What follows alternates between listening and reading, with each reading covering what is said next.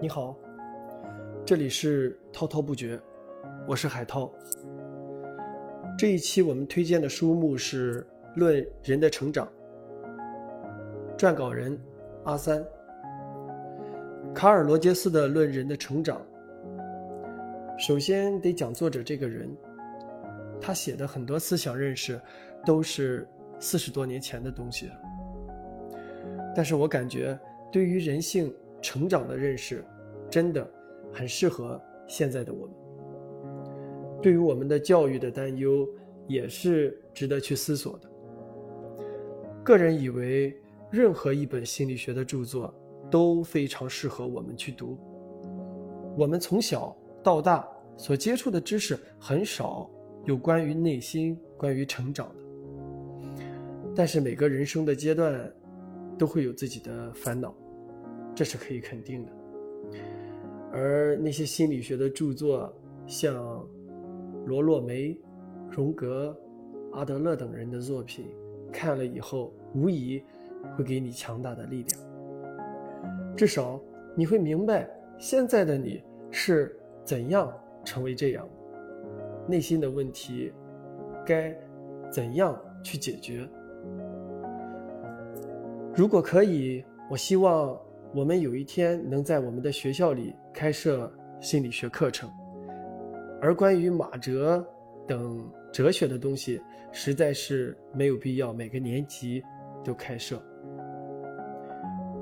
论人的成长，所讲述的内容就是聆听、共情、孤独、完整这几个词语。这几个词语对于我们来说是熟悉的。每个人都知道这些词，大家都能讲讲他们的意思，但是有谁在孩子或者是你的朋友表现的暴躁反常时，用聆听这种方法去帮他们解决过问题的？关于共情，是最早的心理治疗师所必须具备的品质，是。随着你的喜而喜，随着你的悲而悲，这种品质，我们很多人都有。如果你阅读一本书产生了共情，无疑会让你更好的理解它的内容。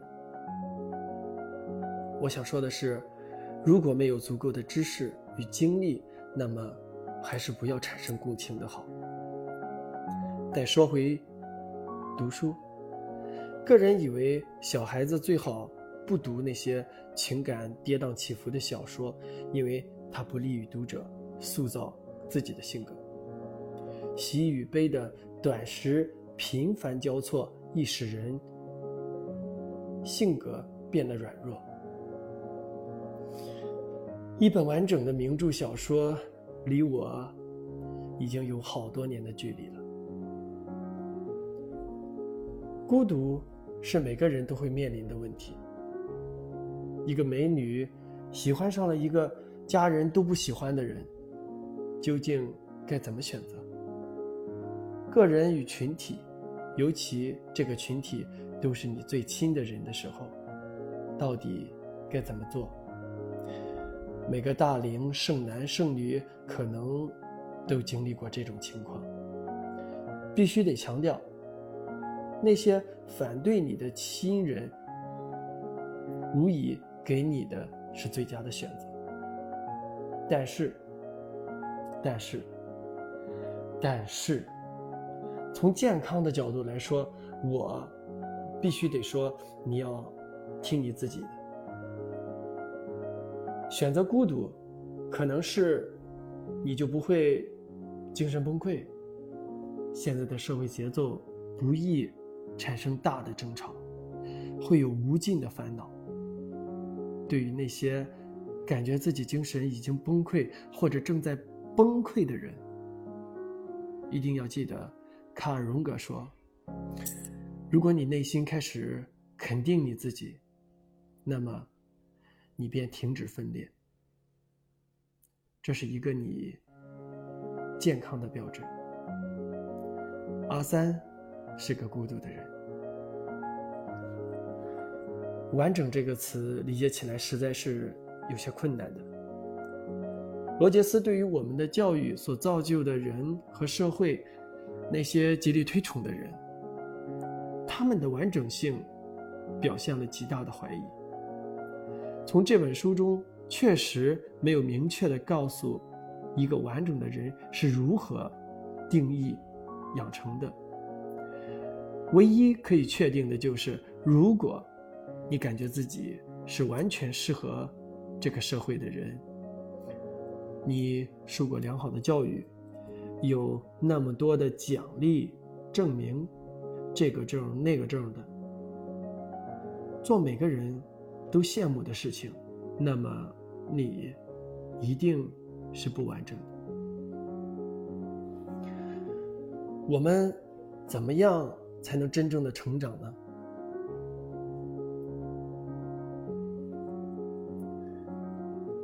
其实。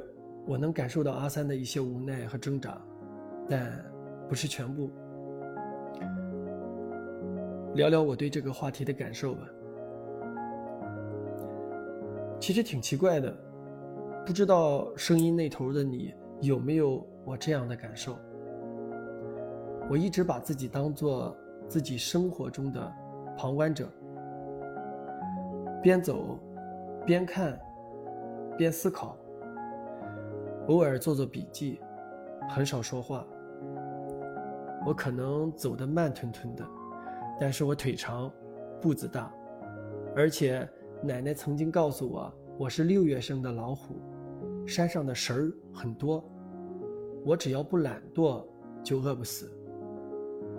这份来自隔代的自信和深厚的爱，从我二年级的时候就开始与我作伴了。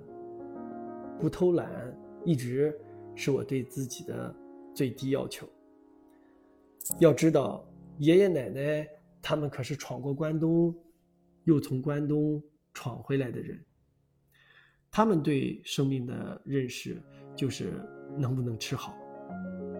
说到吃，爷爷生前经常说的一个词“猛吃”，这个词跟着他们离开了我的世界。淡出了我的生活。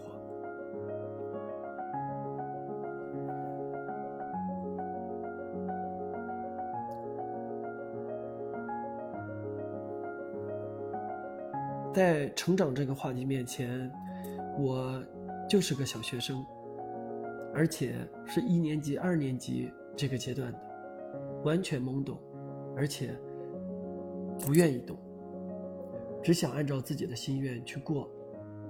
类似看戏，看自己主演的戏，在主演的位置上偶尔停下，到观众席看看，想想，需要的时候做做笔记，然后继续这部戏。没有仪式感，但确实是事实。这三十几年来和自己的身体相处下来，发现情绪和身体。是两个冤家，而我自己，则是和事佬。着急会让自己的身体生疮，以至于要进医院；不着急，事情再大，也还是会按部就班的进行下去。别人眼里的稳重，何尝不是身不由己的选择啊？好了，今天的分享就到这里。如果对你的生活和学习有所帮助，欢迎给我们一键三连。下期见。